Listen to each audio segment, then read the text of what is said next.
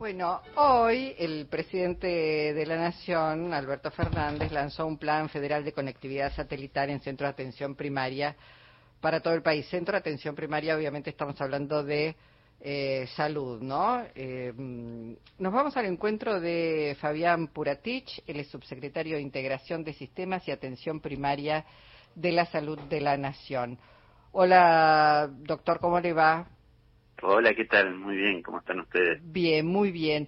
Bueno, yo digo, por ahí no se dimensiona demasiado por qué es tan importante este plan de sistemas de atención primaria de salud de la nación, eh, la posibilidad de eh, mm, generar a, a, lo largo de todo el país este, un servicio satelital que da conectividad a distintos centros porque hay, sobre todo en las regiones más alejadas, de pronto la gente tiene que trasladarse mucho para atención y muchas de esas consultas se pueden hacer de, de manera virtual. ¿Esto es así?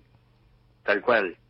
Por ahí no se ve la importancia si lo vemos desde acá, ¿no es cierto? Pero por ahí muchos de los que trabajamos en el Ministerio de Salud de la Nación somos del interior, venimos del interior y conocemos y sabemos lo que pasa en localidades muy alejadas y, que también tienen muy poca población, donde no hay servicios de Internet porque para las empresas privadas no les conviene, entonces claramente es donde tiene que estar el Estado. Y este convenio que se firmó entre ARSAT, el Ministerio de Salud y obviamente eh, Presidencia de la Nación a través del presidente Alberto Fernández, eh, hace llegar al Estado a esos lugares que son lejanos, que son recónditos, que son 1.697 centros de atención primaria de salud de, la, de toda la Argentina, que a partir de, este convenio y que entre 8 y 10 meses ya van a estar todos conectados, vamos a mejorarle la calidad, el acceso y la equidad en la, en la atención de la salud. Claro, doctor, pensaba a veces desde de pronto pedir un turno, hacer una interconsulta, saber si alguien tiene que ser trasladado a un centro de mayor complejidad o se puede resolver la situación sanitaria allí, pedir historias clínicas. Hay una cantidad de cuestiones que, claro, bien dice usted, acá en la Ciudad Autónoma de Buenos Aires, en la zona de Lamba, eso es relativamente común, pero no así en lugares, porque estamos hablando además de un servicio que, van a tener 19 provincias, son cerca de 1.700 los centros a los cuales usted hacía referencia. Obviamente esto es con un plan progresivo, pero bueno, eh, habla de, de alguna manera, este, garantizar derechos, ¿no? A una atención más rápida, más segura, más eficiente. Totalmente. Hoy lo decía el presidente. Eh, una cosa es hablar del federalismo y otra cosa es ejercerlo. Y esto es ejercer el federalismo llegar y dar las mismas oportunidades a, toda nuestra a toda nuestra gente. Y con respecto a la salud eh, el gran plan de telesalud que hay en Argentina que está implementado hace muchísimos años que bueno que la pandemia nos dio la oportunidad yo siempre a la pandemia le miro el medio vaso lleno. Yo fui ministro, ministro de salud durante toda la pandemia de la provincia del Chubut hace un mes y medio estoy acá y uno tiene que ver eh, ese medio vaso lleno y fue entre otras cosas, la expansión de la telesalud, porque tenemos no solamente para consultas o para evitar derivaciones, sino ya está la telesalud para la atención primaria de la salud, la telesalud para la salud mental. Entonces, ha, tenido un, crecimiento explosivo y que acerca la salud a las personas. Nosotros siempre tenemos algo, los que pensamos en la salud, es que la salud tiene que llegar a las personas, no que las personas la tengan que ir a buscar. Bueno, mm. esto es acercar la salud a cada uno de los puntos más recónditos de nuestro país. Claro. Eh, doctor Puratich, a propósito de esto que está diciendo, bien vale la pena además recomendar, eh, ya que Radio Nacional llega a todas las provincias, que sobre todo los padres, que son los responsables de los niños en la primera infancia y posterior, no se olviden de llevar a los chicos a vacunar. Hay una campaña de refuerzo en este momento, ¿no? Exactamente, hay una campaña que empezó el primero de octubre, que se extiende hasta el 13 de noviembre. Ayer nosotros tuvimos el Consejo Federal de Salud, estuvimos con todos los ministros y ministras de nuestro país y hay una, hay una preocupación porque va avanzando la campaña a un ritmo lento y necesitamos, por eso sacamos una, sacó desde el COFESA una carta de recomendación a los pediatras, a los médicos generales, a la familia, para que acerquen a, sus niños y niñas a los vacunatorios o el gran trabajo territorial que se está haciendo recorriendo casa por casa, porque es la única manera que tenemos de garantizar que enfermedades que ya muchos no la recuerdan, como es la poliomielitis, porque hace muchos años que no hay en nuestro país, pero no es casualidad, es por la vacuna, o el sarampión, o la rubiola congénita, o las paperas, eh, que son enfermedades que uno las recuerda de, los, de los padres o de los abuelos que las contaban, porque no está acostumbrado a verlas, y eso fue porque la Argentina tiene un calendario de vacunación que es de los mejores del mundo.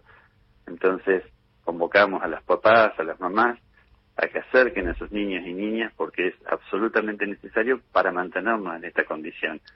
Hay vacunatorios en todo el país y un gran trabajo territorial, territorial. En las plazas, en los parques, en cada evento hay un vacunador, una vacunadora con una vacuna a disposición. Así que los convocamos a todos y a todas. Recuérdenos, doctor, entre qué franja etaria son los niños y niñas que tienen que ser vacunados, recibir esta, este refuerzo, esta quinta dosis desde los 13 meses de edad hasta los 4 años de vida. O sea, 4 años y 364 días también tiene que recibir la vacuna.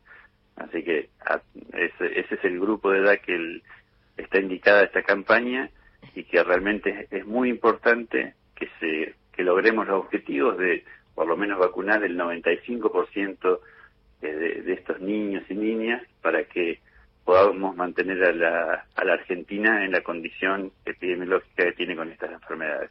Doctor, una consulta, eh, no sé si usted la tiene a mano la respuesta, pero me, atrevo a hacérsela. Eh, habló recién del calendario de vacunación. ¿Se incorporará la vacuna de COVID al calendario de vacunación? ¿Habrá una nueva vacunación masiva este año, sabe usted? Sí, lo que se tiene que esperar es que salga de la situación que está hoy la vacuna COVID, que está actuando con una, con una, una autorización de emergencia. Una vez que la Organización Mundial de la Salud eh, ya la ponga dentro del calendario, que seguramente no va a faltar mucho tiempo para eso pase, ahí se la puede incorporar con una vacuna obligatoria a los grupos de edad que son muy similares a, la, a las personas que deben recibir la vacuna antigripal. Claro. Eh, ayer estuvimos hablando también en el COFESA para ver si la necesidad de un nuevo refuerzo, bueno, la recomendación que va a salir del COFESA es que quienes hayan pasado más de cuatro meses sin recibir una, una dosis eh, adicional, probablemente ya, ya se pueda incorporar, porque tenemos que recordar, ver lo que está pasando en Europa. Hoy Alemania, por ejemplo, tiene el 50% de la ocupación de de camas de terapia nuevamente eh, con COVID. Entonces, eh, hay que siempre mirar el hemisferio norte porque eso es lo que puede pasar luego en el hemisferio sur. el límite son cuatro meses. Exactamente, exactamente.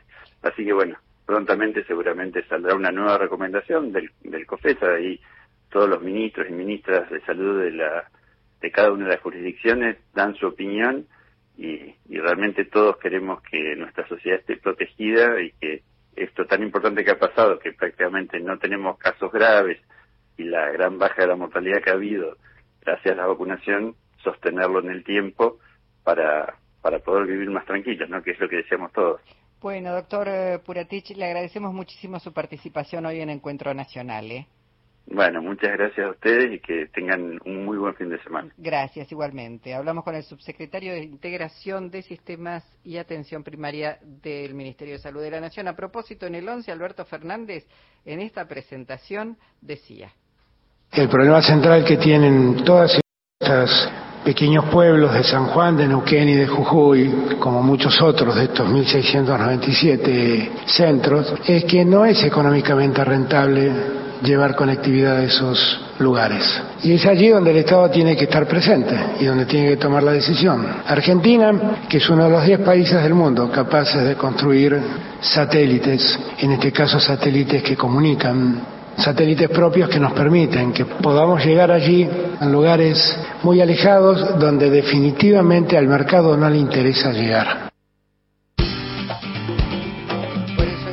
Inconcebible, inconcebible que la Corte Suprema de Justicia haya planchado esa posibilidad de declarar a los servicios de Internet, de cable, de comunicación, que los haya sacado de servicios básicos universales. Es inconcebible. Por eso hay que cambiar a la justicia. No tiene que beneficiar a las empresas la justicia, tiene que beneficiar a la población en su conjunto. De eso se trata.